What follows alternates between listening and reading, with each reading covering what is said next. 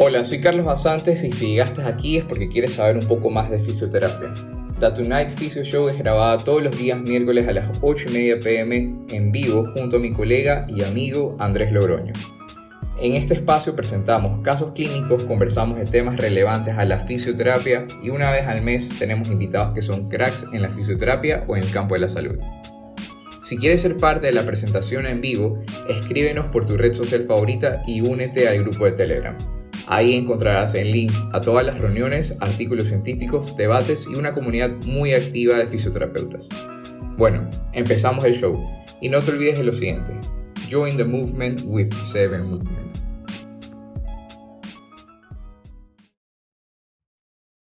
Bien, buenos días colegas, compañeros y Andrés. Estamos aquí reunidos en The Tonight Physio Show como todos los miércoles para hablar un poco acerca de fisioterapia y este miércoles nos toca un conversatorio. Andrés, ¿de qué se trata el conversatorio del día de hoy? Cuéntanos. ¿Cómo estás, Carlitos? ¿Cómo les va, gente? ¿Qué tal? Qué gusto. Ya saben, como todos los miércoles estamos acá. Eh, nada, recuerden las cosas de siempre. Este espacio es para todos ustedes, para que todos aprendamos y no hay opinión eh, ni visión mala, así que eh, esta vez nos toca un conversatorio eh, bastante interesante que creo que viene a colación siempre, creo que esto es algo que siempre estamos discutiendo y que siempre tenemos distintas opiniones, que no, no, no, no llegamos a un consenso también, que es la fisioterapia como atención directa. ¿Qué quiere decir esto, Carlitos? Que si es una profesión en la cual consideramos cada uno desde, bueno, desde un punto de vista internacional, mundial, y también desde un punto de vista nacional en cada uno de, de, los países en los que cada uno se desarrolle, eh, en el punto de vista ético y, en el, y, también en el punto de vista de conocimiento, si creemos que la fisioterapia podría ser una profesión la cual no necesite derivación. Esto eh, no sé, así es como la primera pregunta que les lanzamos. ¿Y, tú qué piensas, Carlitos, de esto? Yo eh, estoy completamente de desacuerdo. No, mentira. Eh, antes de empezar, yo creo que a la gente en la clínica, esto va a aplicar más hacia las clínicas privadas que tienen esta mayor facilidad de poder ser este tema de atención directa, porque por lo menos en nuestro país, y creo que en la gran mayoría de países latinoamericanos, eh, no existe como tal atención primaria en fisioterapia.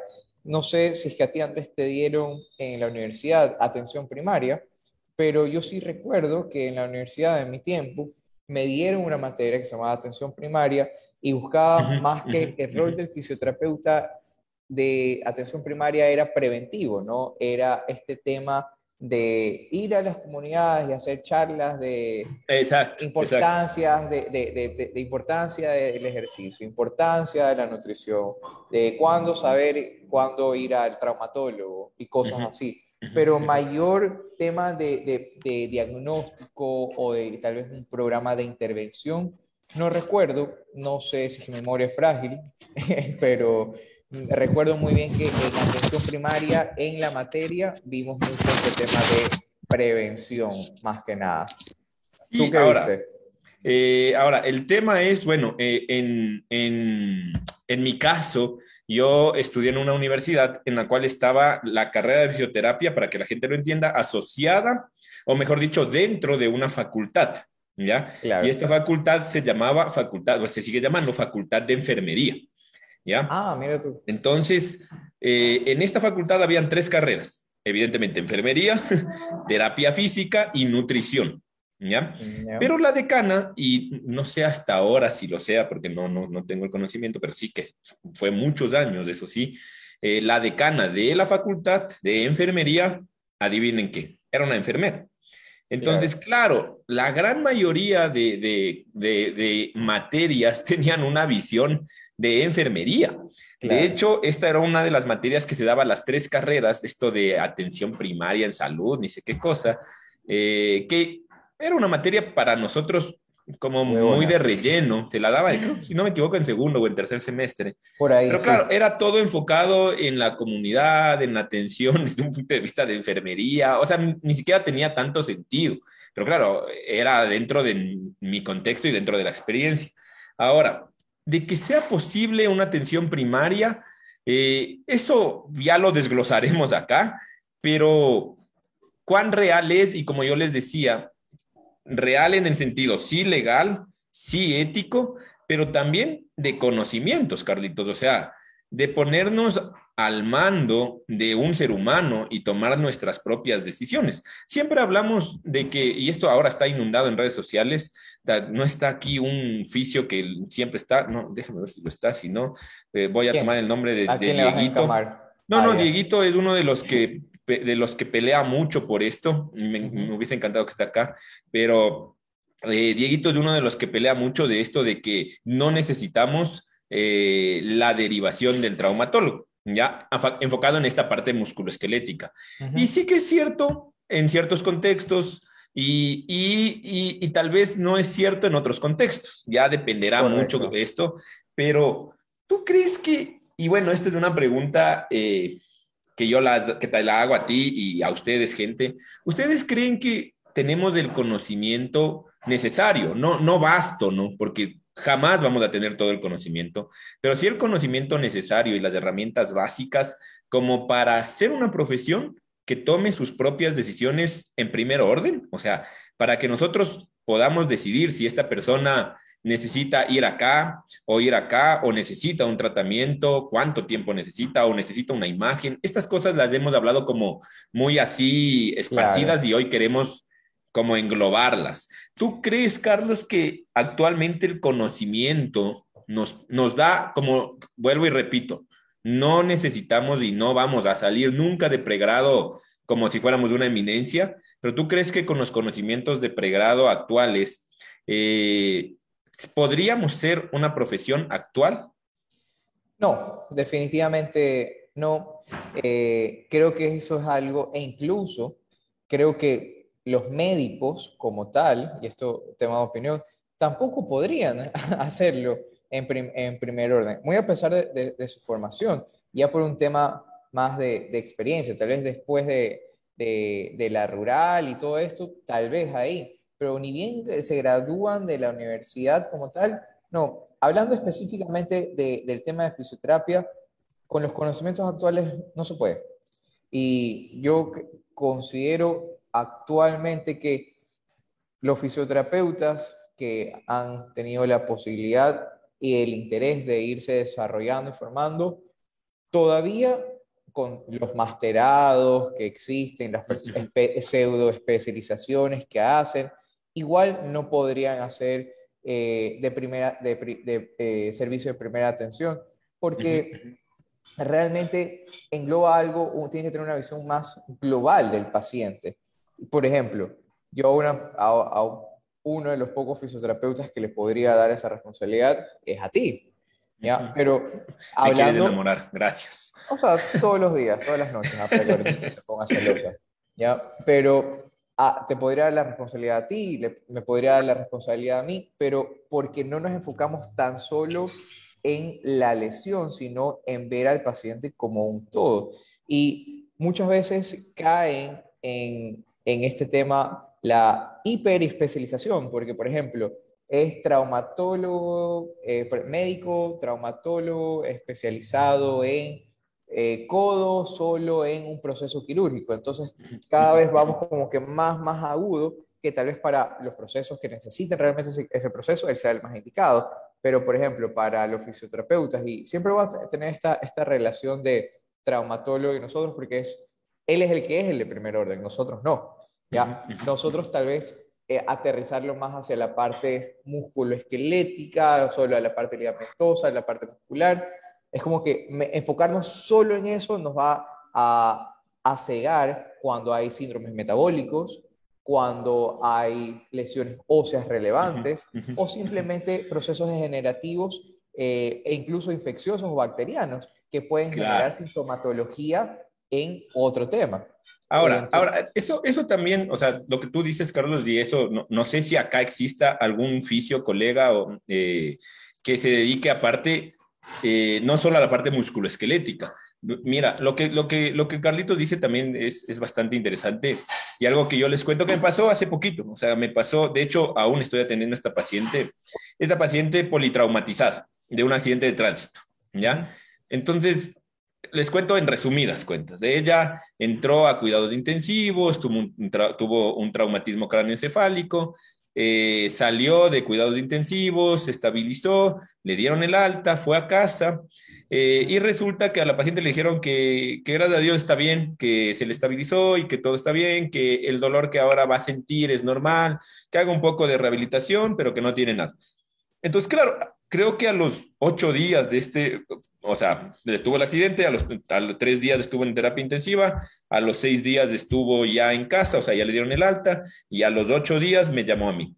Al noveno día yo fui a verle y no podía moverse, o sea, tenía un dolor de, de, de todo, o sea, realmente de todo. Pero bueno, a mí lo que me llamaba la atención es que ella presentaba dificultad para respirar, muchísimo, ¿ya? En todos los decúbitos. Entonces le dije, vea, realmente esto necesitan que por lo menos le hagan una radiografía de tórax. No, es que me dijeron que todo está bien, Andresito, que no sé qué.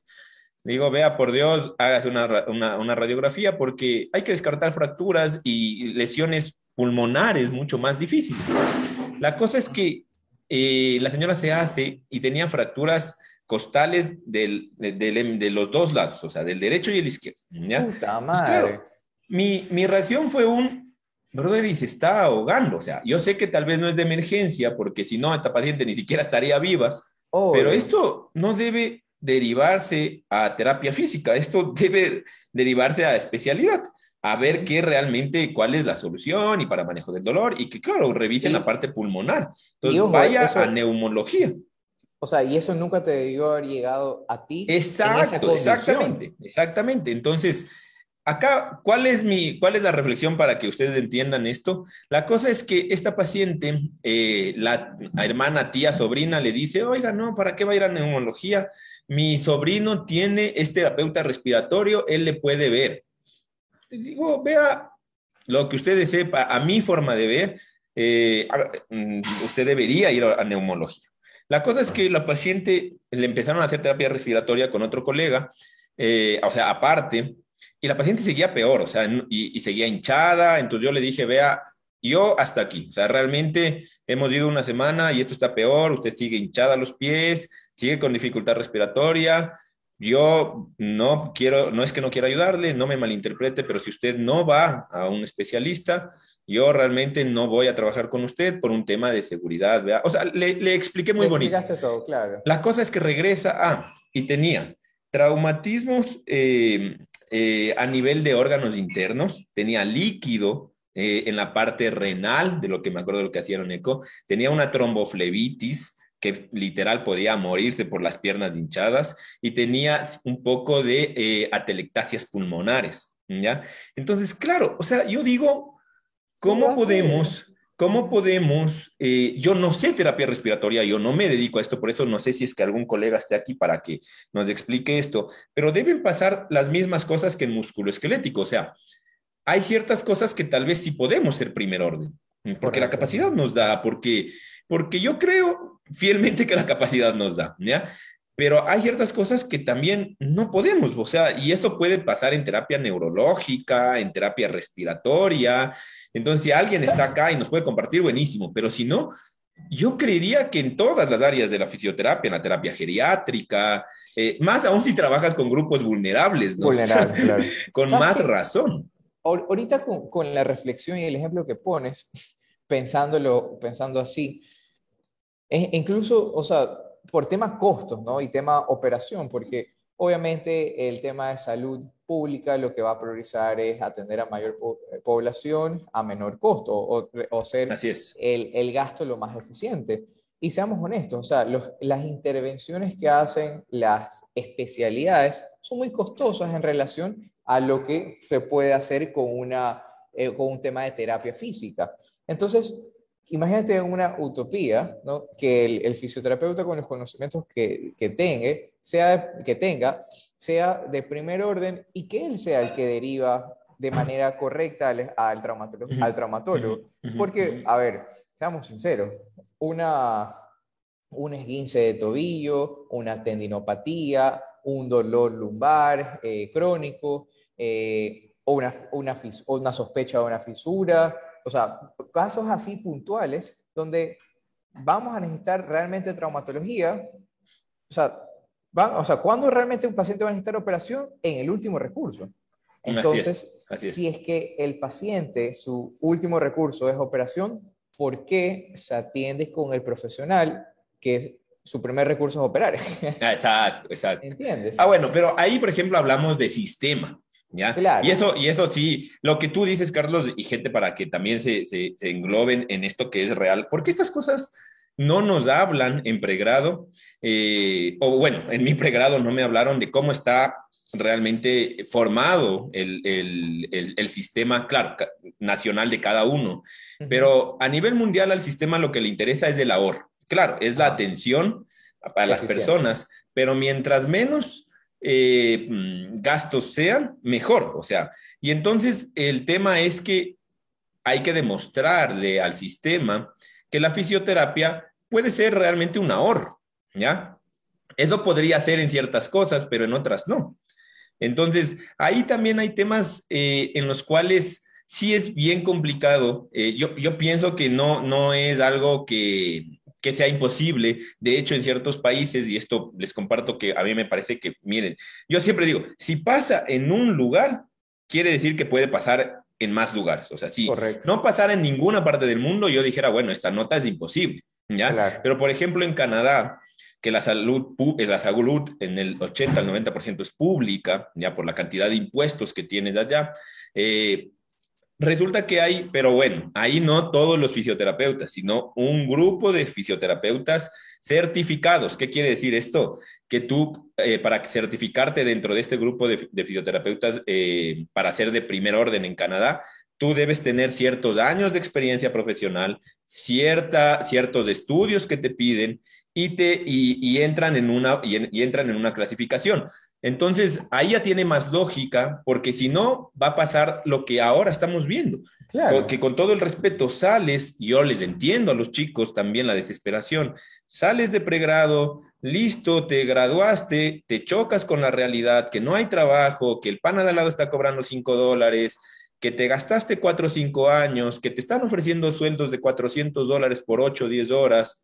Entonces tú dices, o sea, preferible me pongo mi consultorio porque Claro. con, aunque sea con tres pacientes, por lo menos voy a ganar lo mismo y no me voy a explotar.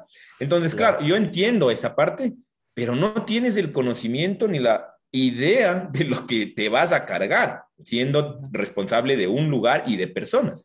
Entonces, por ejemplo, en Canadá hicieron esto como muy seleccionado y dijeron, bueno, quieren ser de primer orden, perfecto, para estas patologías y bajo estos parámetros que entonces el Estado dice, bueno, por lo menos tú llevas años de estudiando, años de profesión, dices que llevas en esto y esto. Entonces se hizo un programa de solo de artrosis de rodilla, ¿ya? O de osteoartritis de rodilla. ¿ya? Y eh, básicamente todos los pacientes primero entran a derivación con fisioterapia, no con médico general ni nada por el estilo, sino con la derivación a fisioterapia. Y fisioterapia se encarga de derivar a cualquier ámbito de salud si él lo recomienda. Si no, entra a solo rehabilitación. Y se vio Ah, una cantidad menor de cirugías, eh, una cantidad menor de asistencias médicas, una cantidad menor de, pedida- de- de- de pedidos de rayos X, de pedidos de resonancias. Entonces, claro, el Estado entendió que hay un ahorro y también hay una ganancia en la salud. ¿Se entiende Claro. esto? Entonces, sí puede pasar estas cosas. En Brasil también hay un grupo de fisioterapeutas especializados en la parte musculoesquelética que son de primer orden, ¿ya? Entonces, sí puede pasar, sí, sí puede pasar. Ahora, no sé si pueda pasar en México, que sé que está Luz ahí, eh, Adri está en Bolivia, si no me equivoco, eh, no sé si aquí en Ecuador, no sé qué opinen ustedes, pero ¿en Ecuador crees que pueda pasar a largo? ah, bueno, te voy a hacer dos preguntas. Actualmente y a largo plazo.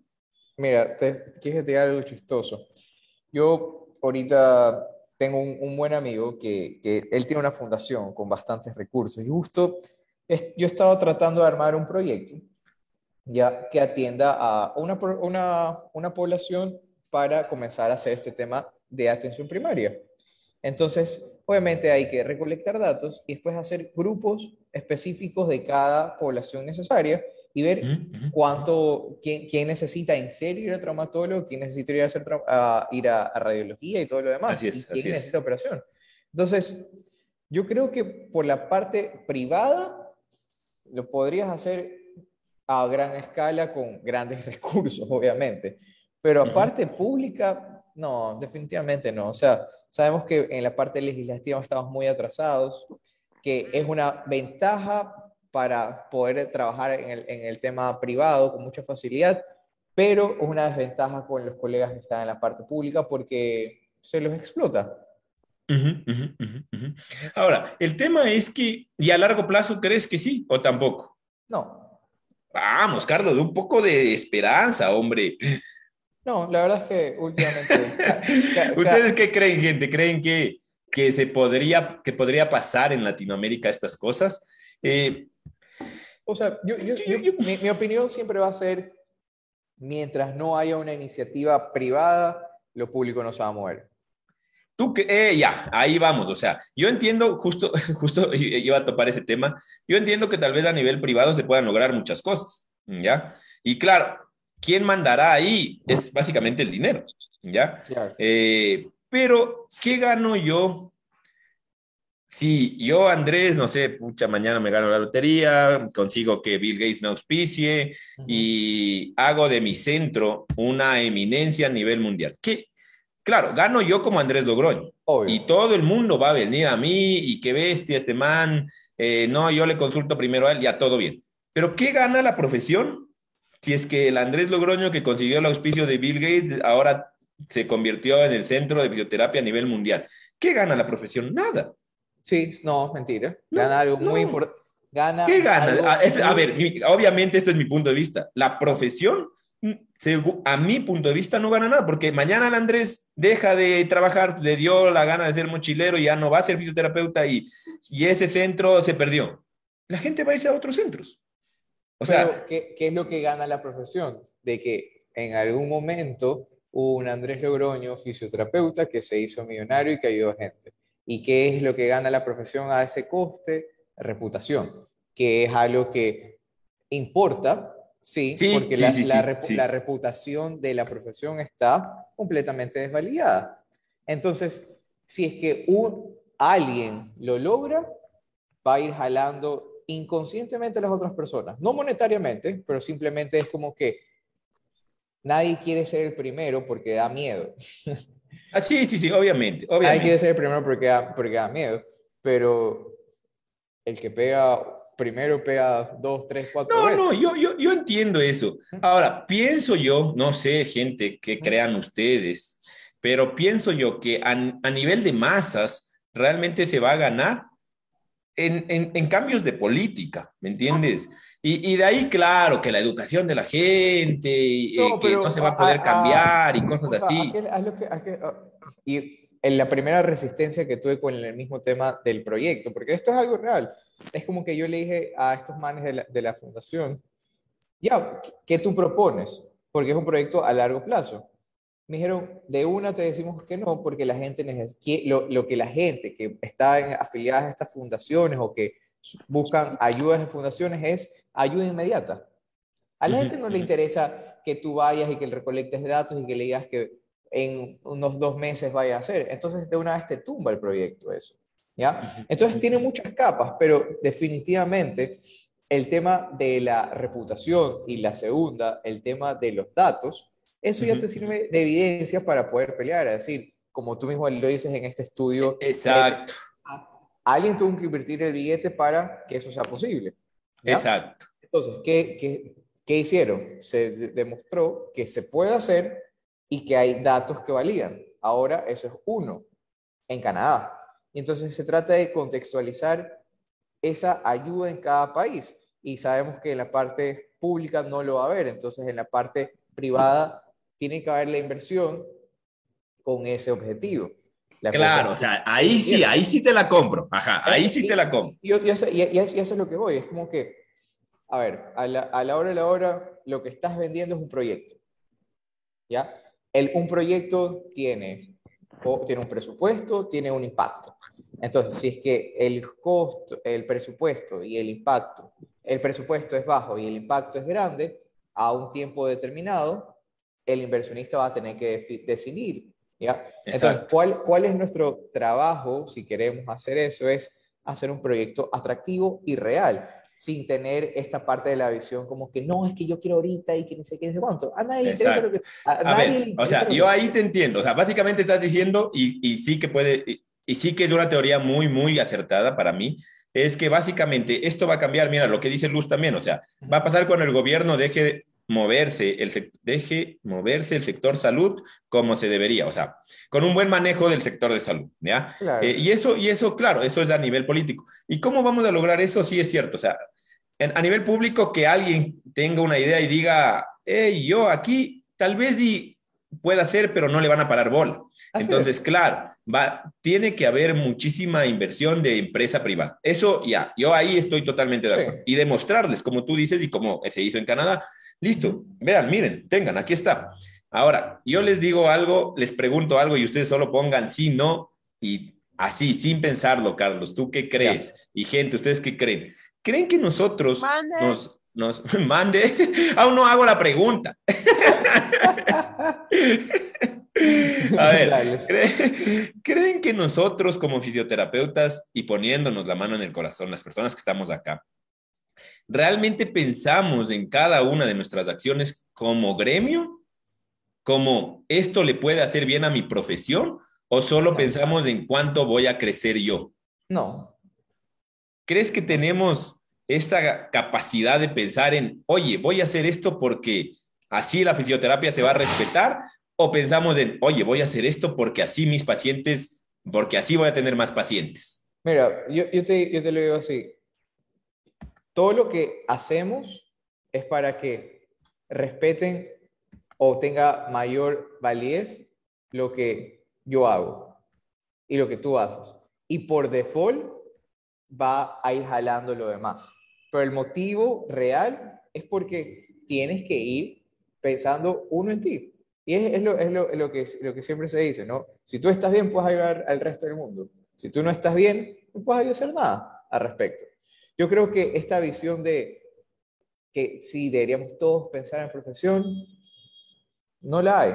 Por, por lo menos por el contexto latinoamericano que tenemos, que ya estamos cagados por una profesión mal pagada, ¿ya? O sea, este tema de enfocarse en uno, desarrollar habilidades para después poderlas compartir, pero va a basarse primero en uno y después en el compartir. Porque podemos compartir todo lo que queramos, pero si no nosotros no estamos validados o no estamos eh, con una intención correcta o con la energía suficiente para poder transmitir, eh, se queda en la nada. Entonces, creo yo que primero uno tiene que estar bien. ¿Tú qué opinas? ¿Que sí se puede pensar? ¿O que no? O sea, a ver, la gente está más a mi favor. O sea, no, no, pero claro, esto es un punto, o sea, aquí es opinión, ¿no? Porque realmente es muy difícil medirlo. Eh, yo creo que la gran mayoría de personas, de, de, fisioterapeutas, no de personas, de fisioterapeutas, no piensan en la profesión. O sea, si no, no existirían tantos osteópatas. Así es. O sea, calcula esto. Me, la mandé, me la mandé fina, me la mandé fina. es, así de fácil. No, no, no, mentira, mentira, mentira. A ver, voy, de nuevo, voy de nuevo, porque esto queda grabado. no, no, a ver, yo creo que la gran mayoría, era broma, ¿verdad? No, no, no, sin resentimientos.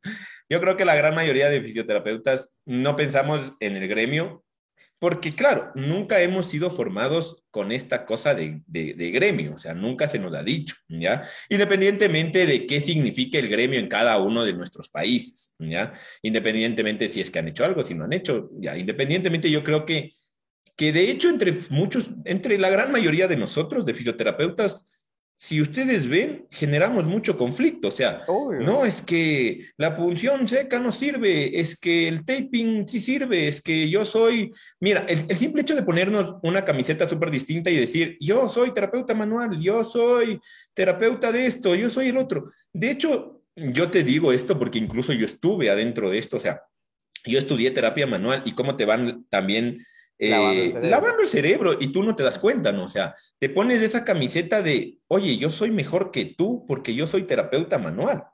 Y, y, no te das cuenta de eso, o sea, realmente es algo bastante inconsciente porque es un discurso que te van repitiendo, ¿no? Que, oye, tú eres mucho mejor que tus compañeros porque ahora tienes unas manos que pueden ya deslizar fascias, que pueden ya ubicar facetas, eh, y, entonces tú te vas también metiendo en la mente, o sea, en la mente eso de, oye, sí, yo soy mejor. Y, y esas cosas sí que nos han hecho como pelearnos entre nosotros. Y es como, brother, independientemente de lo que estudiaste, eh, salimos con el mismo título, o sea, somos fisioterapeutas. Entonces, eh, yo, yo creo que no pensamos en gremio porque no nos han enseñado a pensar en gremio. Entonces, claro, o sea, de ahí está el tema que sí estoy de acuerdo contigo, en el tema de, brother, tengo que estar bien, me tiene que ir bien. ¿Por qué? Porque si yo no ajusto el mes, a mí no me vengas a decir que tengo que ir a una reunión gratis a defender a la fisioterapia. Y la, y la otra, si es que yo tengo si es que los pacientes vienen a mí y yo estoy con capacidad, eh, no, no, no, a ver cómo le pongo. O sea, el tema de la, derivación. Yo voy a atender a, todos los pacientes que pueda, obviamente. Si es que ya sale de mis capacidades, lo voy a derivar. Pero no es que voy a ir diciendo, no es que voy a ir diciendo, anda cualquier fisioterapeuta que ni sé qué, ni sé cuánto. Lo que sí me ha pasado es que, por ejemplo, un terapeuta ocupacional, eh, no, pero un terapeuta, un osteópata supuestamente argentino, es como que dice, ah, no, pero no vayas al fisioterapeuta, anda a un osteópata en Ecuador. Es como que, claro. sale, aquí, hediondo. Entonces, es como que todo, es, todo ese tema del, de segregar osteópatas, terapeutas manuales, terapeutas eh, deportivos y todo lo demás, lo único que causa es división, pero a la hora de la hora, tú, eso es opinión. Y la opinión a nadie le interesa. La opinión, O sea, la opinión interesa cuando tienes un nombre, tienes una validez, tienes una reputación per se. Lo que importa son los hechos. Así es. Entonces, es así fácil. En hechos, en papeles, en números, en resultados. ¿Quién tiene más resultados? Esta persona. Entonces, él sabe más. Punto. Así es, así es. Ese man Ahora, pero es que eso, y eso, a ver, y ahí vamos, y ahí va un tema, ¿no? O sea, y entonces el tema es, bueno, hablemos de resultados. Perfecto, hablemos de resultados. Pero hay cosas que se confunden con éxito de tratamiento que son escuchar al paciente, que son progresión de la enfermedad, que es pararle bola, que es ser medio simpático, que es tener un consultorio bonito, que es tener una reputación, que es hablarle bonito al paciente, que es ser labioso, que es vender humo. De hecho, si tú vas a ver, y esto no, no, a ver, hablemos de la acupuntura. Si tú vas a ver las, no sé en Guayaquil qué tan fuerte sea, pero si tú vas a ver aquí en Quito, eh, la acupuntura, ciertos profesionales de la salud, cierta gente, hay un, hay un, hay un, no sé si es médico realmente aquí, yo voy a pecar porque no, no sé exactamente de esto, de qué profesión tiene esta persona, pero es un señor que ni siquiera habla español, es de, e, es, es de origen asiático, y el, y el man, brother, ni siquiera habla español, o sea, ni siquiera habla español, y el man tiene la agenda llena tres meses, o sea, tú para que cojas cita, tienes que esperar de tres a cuatro meses. Y el man, o sea, ni siquiera habla español, no te escucha, pero tiene los ojos achinados y pincha, entonces, ¿a qué lo asocias tú? Y esta cosa está llena y el man no tiene citas en tres meses. Brother, yo quiero hacerme atender con él. ¿Se entiende cómo, cómo, cómo también cambiamos esta, esta idea de éxito? O sea, los resultados a mí no me parecen una medida tan objetiva, verás. Mira, escucha, escucha esta vaina. Con ese ejemplo, acabas de darme la razón de, de pensar de una forma individual a una, por, a una forma gremial. ¿Por qué? Este chin, perdón, este señor asiático. Qué ¿Ya? Este, este señor, ¿ya? lo que ha generado es un valor bastante importante con su nombre si es que funciona, no funciona, a nadie, le, a nadie le interesa. Es la expectativa que sin decir ninguna palabra, él ya está dándole valor a su ser. Para llegar a eso, él no estuvo pensando en voy a pensar en toda la comunidad china, voy a pensar en las, en Claro, de hecho, ese se fue de su país y vino a hacer plata acá, ¿cachai? Exactamente. Entonces, y, no, no, yo sí te doy la razón. Yo no, no normalmente te doy la razón hasta para evitar pelear, ¿me entiendes? Acá siempre, o sea, esto es así. Entonces, el, tema, el tema va allá. Ahora, hay un señor asiático que hace acupuntura. Por ende, ya vas a relacionar a todos los asiáticos acupunturistas que son buenos. Entonces, el éxito de una persona valía el supuesto del otro. ¿Entiendes? Entonces, es como que, sí, yo no pensar de una manera jerárquica, no de una... Eh, gremial, gremial. Gremial.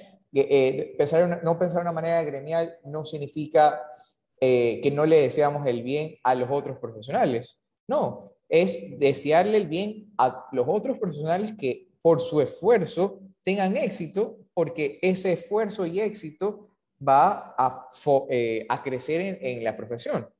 Entonces, no solo se trata de que Andrés Logroño sea exitoso, no solo se trata de que Jorge Andrade sea exitoso, sino que esos casos van a ir sumando para que la profesión diga, chuta, no, Jorgito es fisioterapeuta, Andrés es fisioterapeuta, seguramente este muchacho que también es fisioterapeuta, vamos a darle un chance a ver qué sale.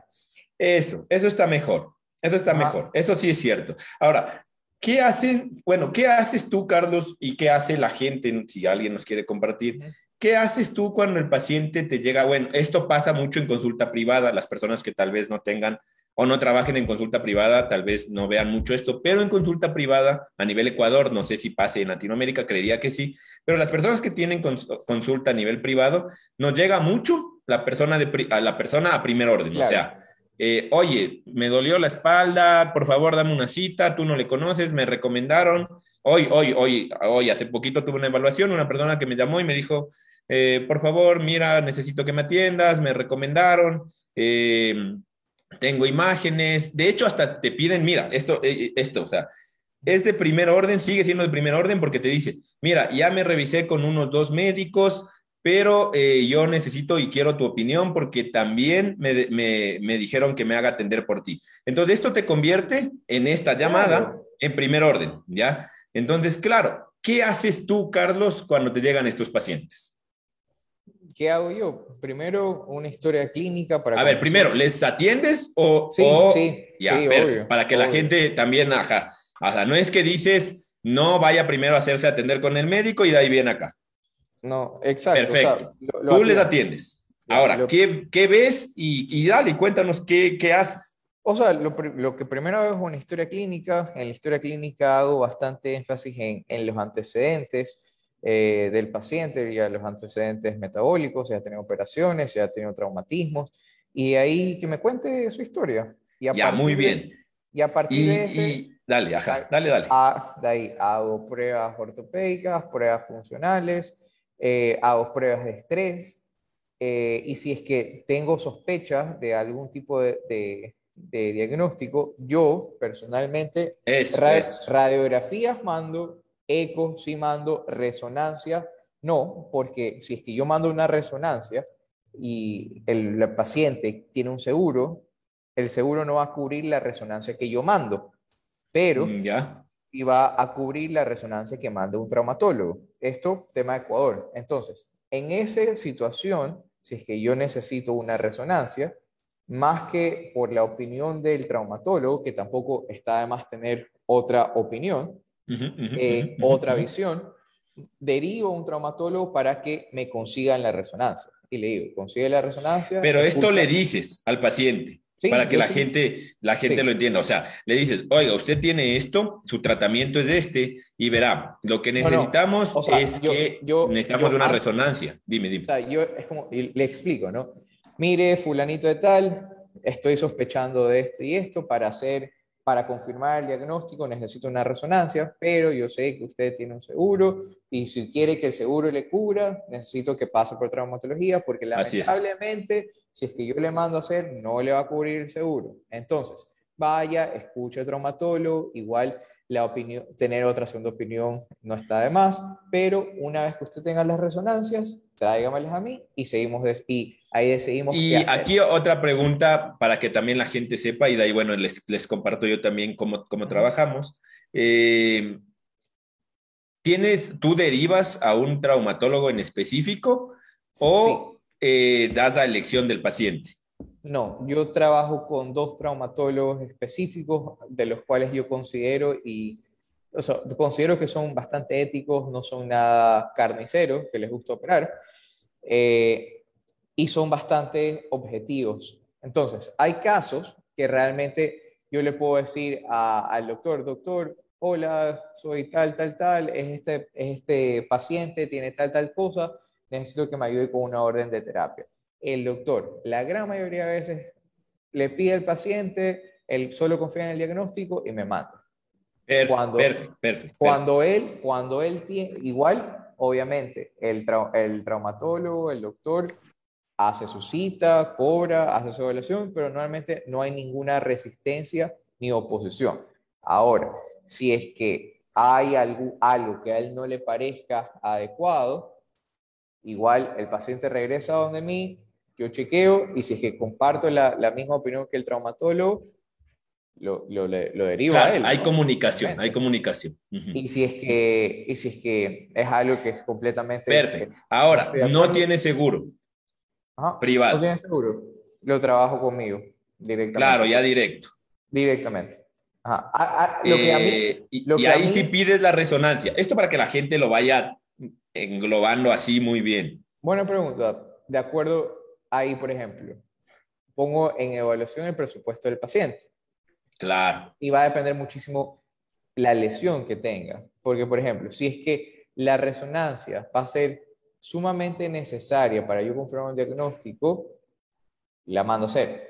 Pero si es que es simplemente para hacer, o sea, es para confirmar el diagnóstico, pero asegurar que el paciente no está en peligro de que comience a hacer terapia, o sea, a ver cómo te, cómo le pongo. Si es que el paciente no está en peligro de hacer terapia, sin la resonancia, no la mando a hacer.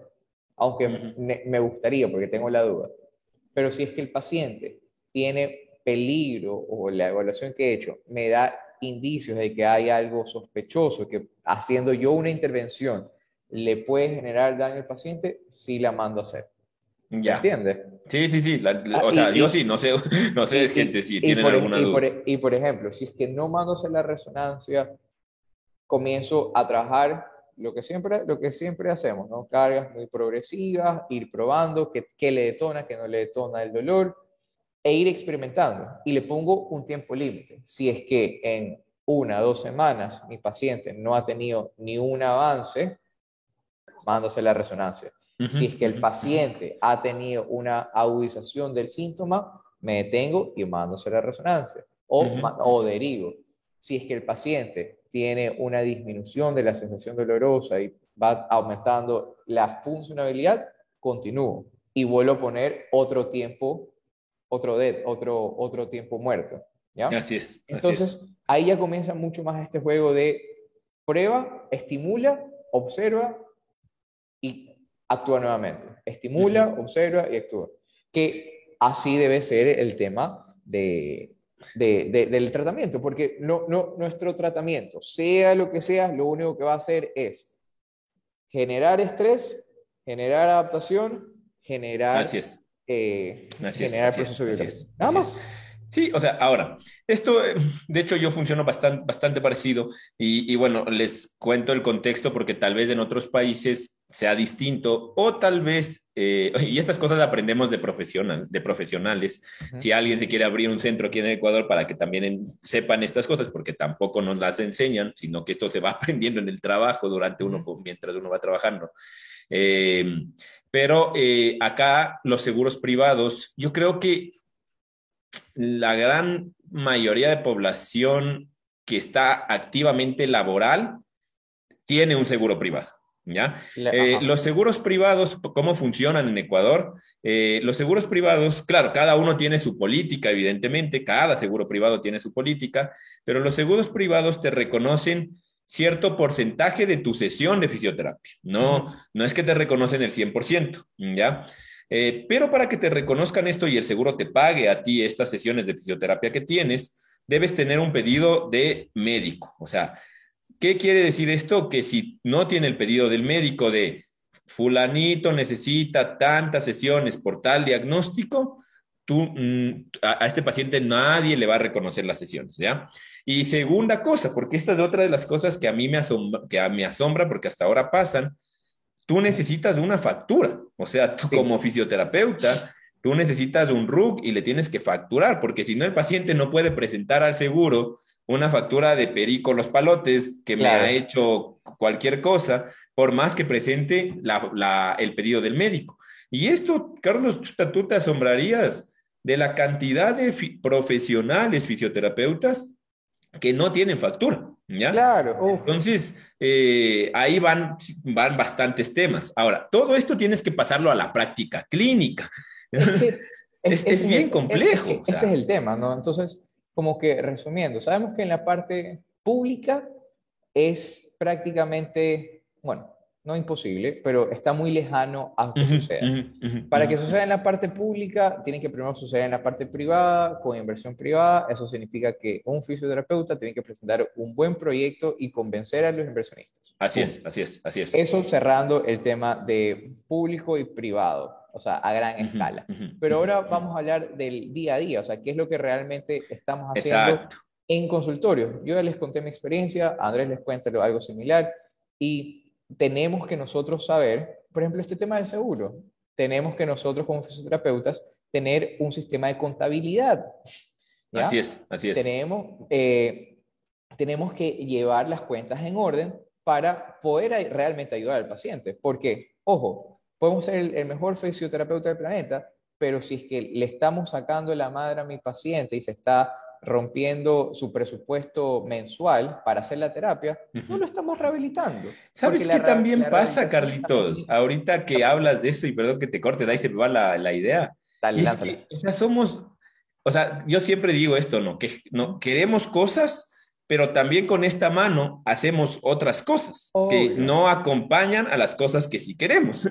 Entonces, de hecho, a, a mí hasta ahora me pasa que de hecho muchos amigos o amigas, colegas te llaman a decir, oye, bro, ¿me puedes prestar una factura? Es como, loco, no, es por no prestarte, pero... No, yo sí es por no ¿Cómo podemos botar piedras a, un millón de cosas que queremos lograr y tú vas a otra, vas a atender a otra persona y no tienes de esta parte ética? De hecho, te, les cuento un caso que me pasó a mí fue lo caso. Yo conocí a una paciente X hace algunos años, me llamaron a atenderle, eh, me por derivación de un médico, fui, ya, listo. Y bueno, le atendí todo bonito, luego nos hicimos amigos y ay, sí, me dice, vea, muchas gracias Andrés. Oiga, ¿y usted si tiene facturas? Yo, eh, sí, claro. ya le paso. Me dice, veas que le cuento lo que me pasó hace algún, hace algún tiempo. Realmente, aparte de que no mejoré, me hicieron una jugada que realmente yo por eso fisioterapia no quería, o sea, lo asocio mal. X. En resumen fue que la, el, yo tengo entendido que era fisioterapeuta, o sea, de hecho quiero creer que era fisioterapeuta, que no le mintió a la paciente. Entonces, este chico o chica, ni siquiera sé si era hombre o mujer, ya, este colega eh, fue allá, llegó allá antes que, antes que yo, no sé, por alguna derivación, no le atendió tanto, le hizo todo el tratamiento, perfecto, tiene factura, ah, sí, sí, todo bien le facturó una factura que tenía su nombre, todo. Resulta que va, la señora va a su, a su seguro, a su seguro privado, y esta señora, lo malo de esta señora es que tenía un seguro internacional y ella es diplomática. Entonces, imagínate todo el tema, ¿no? La cosa es que le responden del seguro internacional, imagínense la, la, vergüenza que, que, que, que, creo que yo sentí vergüenza, o sea, que la señora recibe la carta diciendo que no pueden reconocer absolutamente nada de esa factura porque ese RUC ni siquiera existe. O sea... Es que mira, una de dos. Imagínate esta locura. Una de dos. Le dio una nota de venta, ¿ya? Que eso no funciona de nada. O dos, tiene RUC, pero no es fisioterapeuta. Porque tú para facturar como fisioterapeuta tienes que ser fisioterapeuta y presentar tu, tu cosita del CENESID.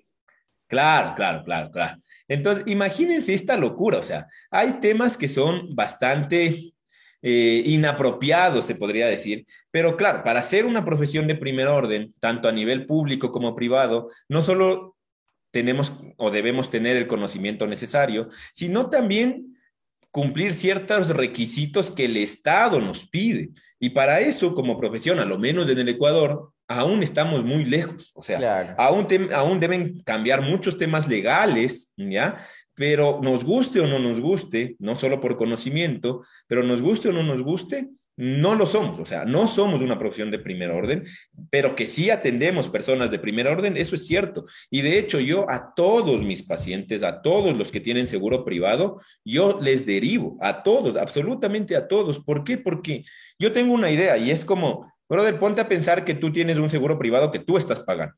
O sea, tú a tu seguro no le estás pidiendo un favor, le estás pidiendo un servicio que tú estás pagando, loco. De hecho, a mí me molesta y les digo, no, muchachos, déjenme, yo hablo con mi traumatólogo de confianza. Oye, Gado, ¿cómo está? ¿Cómo le va? a ver? ¿me puede dar revisando este pacientito? De hecho, ya empezamos las fisioterapias, tiene esto, ya le mando para que me dé chequeando. Si usted le ve algo más, por favor. Listo, Andrés, listo, perfecto, mándale, listo. ¿Por qué? Porque es un gasto que todos los seres humanos, o sea, los que tienen seguro privado, no sé si, si ustedes tengan, yo por ejemplo sí lo tengo, y, me da iras que por ejemplo como usuario yo te, estoy pagando mensualmente por algo, entonces tengo que aprovecharlo. Entonces también hay que ser humano, o sea, no se trata de, no, es que para qué voy a derivar si este paciente yo sí puedo.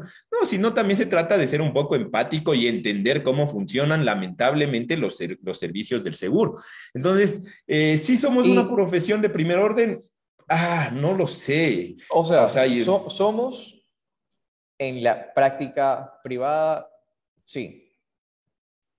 o sea, en la práctica privada clínica, sí. Legalmente, no. Así es. O sea, eh, eh, yo creo que es así. ¿Deberíamos ser? Sí. ¿Somos actualmente? Sí. ¿Legalmente somos? No. Entonces, siempre nos va a, tener que, vamos a tener que llegar a ese punto para realmente ayudar al paciente.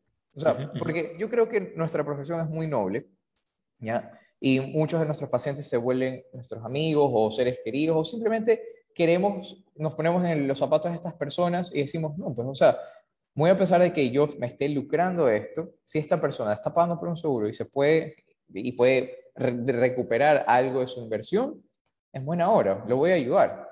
Pero para que esta persona pueda recuperar su inversión, tiene que pasar por un profesional legalmente de primer orden.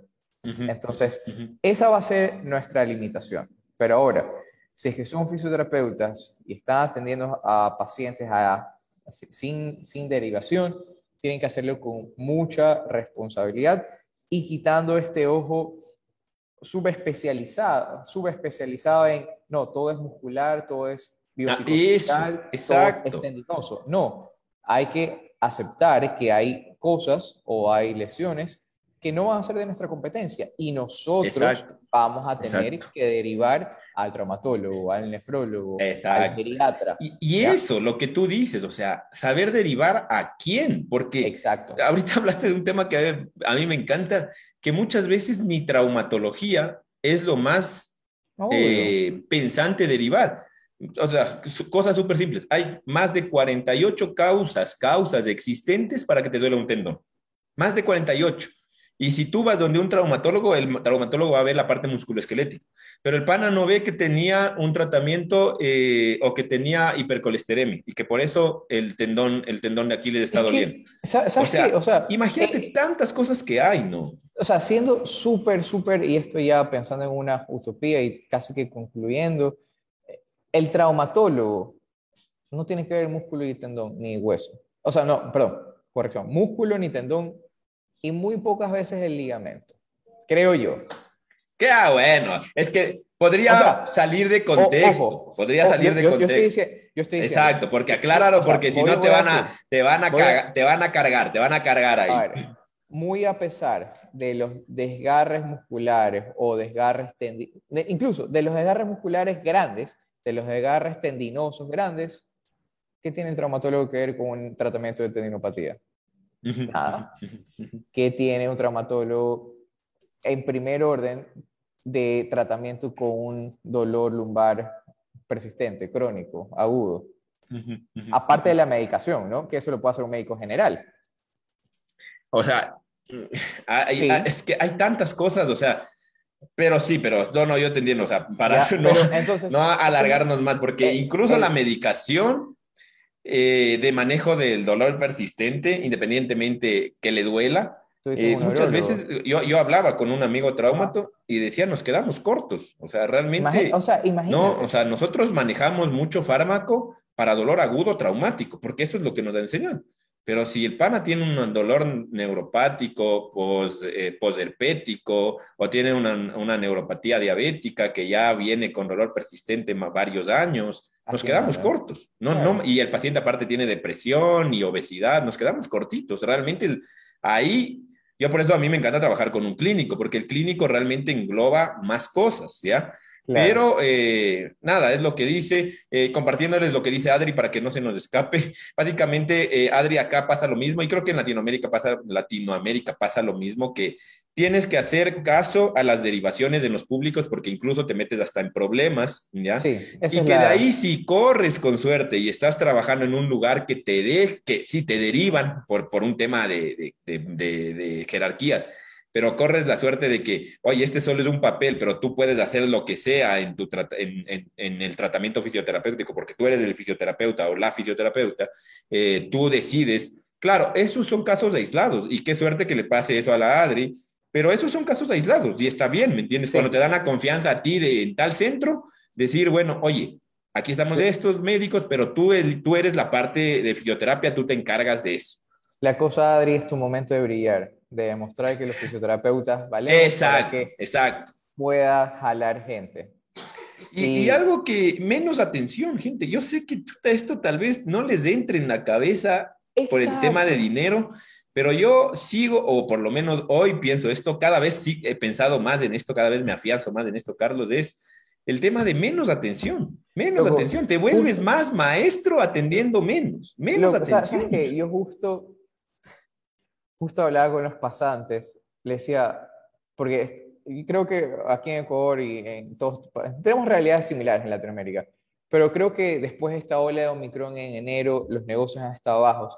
Y es como que han venido pacientes, pero han venido realmente pacientes que los escuchas, ves que no tienen nada grave, les das, les das ciertas recomendaciones y les dices, vaya a hacer lo que podía hacer antes, pero más suave. Y se arregló. Pero en cambio, si es que yo quisiera hacer una parte más comercial, no, le digo, es que necesita venir todos los días por dos semanas y yo ya metí un billete. Pero realmente es esta parte de identificar, ¿hay riesgo potencial? No. ¿Hay algo indispensable que en mi tratamiento lo va a ayudar? No.